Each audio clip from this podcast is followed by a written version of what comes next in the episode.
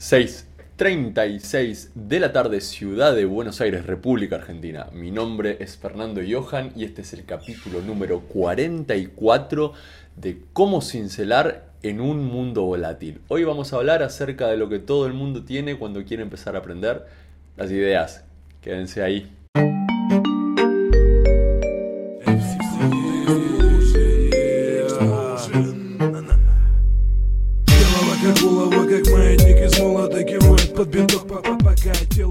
Estamos totalmente dentro del libreto porque era una de las cosas que tocaba hablar, eh, más o menos con, la planificación que, tengo en la cabeza.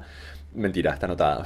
Pero bueno, con, la planificación, más o menos en este momento quería empezar a hablar las ideas, pero así todo se dio una situación esta semana que me, me, pone más en, contexto cercano con, con este tema de las ideas. Cuando uno hace o tiene el rol que tengo yo o cuando trabaja mucho con emprendedores, con innovadores y con personas que agregan valor innovador, la pregunta de ¿qué te parece mi idea? te llega siempre. Y, yo tengo esta idea, ¿y qué te parece? Y yo tengo siempre la misma respuesta, no me, parece nada. O si se quiere, me encanta. Y me encantan todas.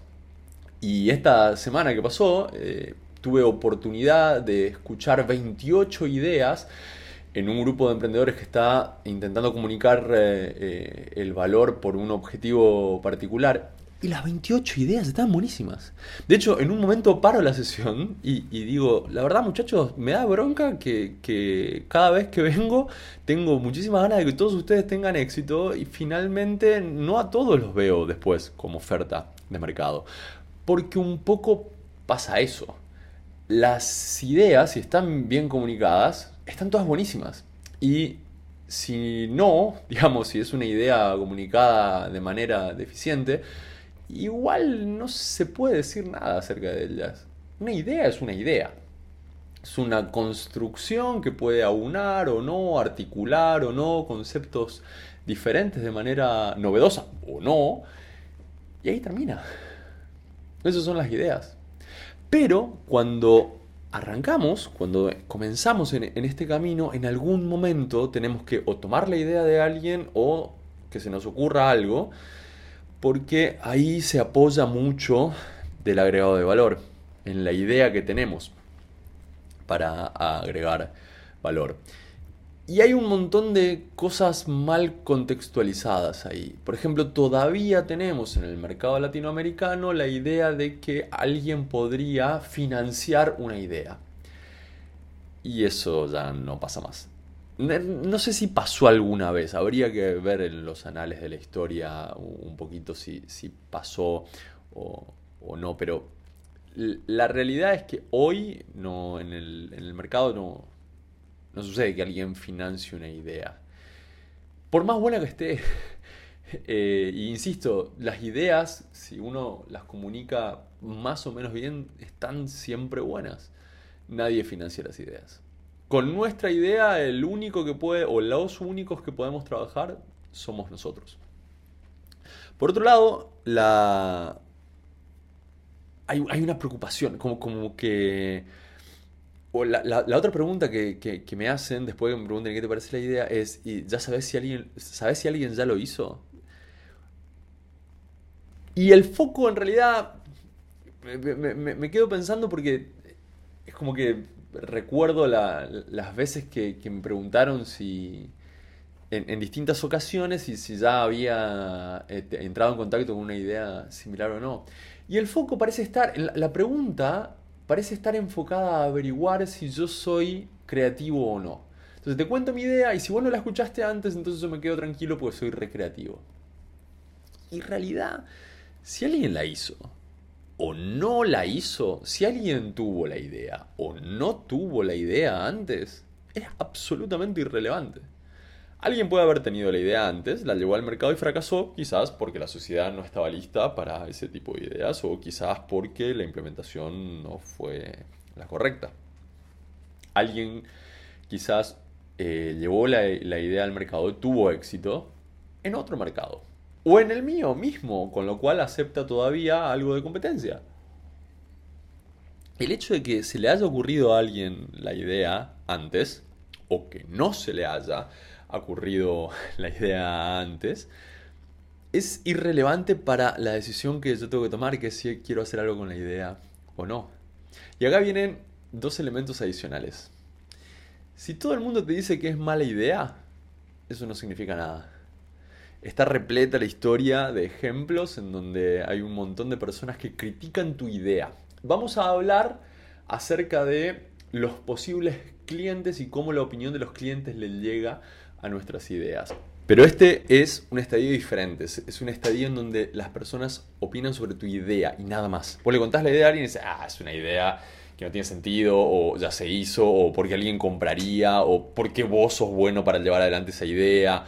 Un sinfín de cosas que dice la gente cuando uno le cuenta eh, una idea. Y un elemento adicional en este mismo sentido es que quizás todo el mundo dice que la idea está buenísima.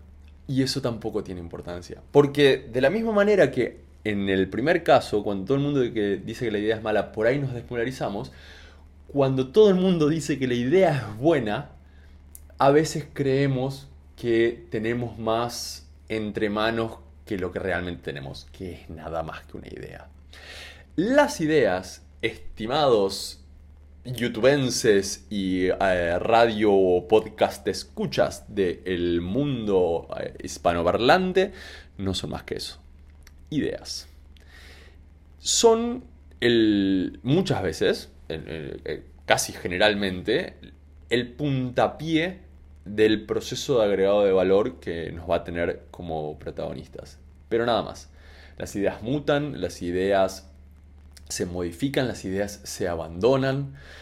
Hay cierto foco en el mercado ahora a eh, entender la idea como algo vivo y que no necesariamente tiene una identidad o, un espíritu.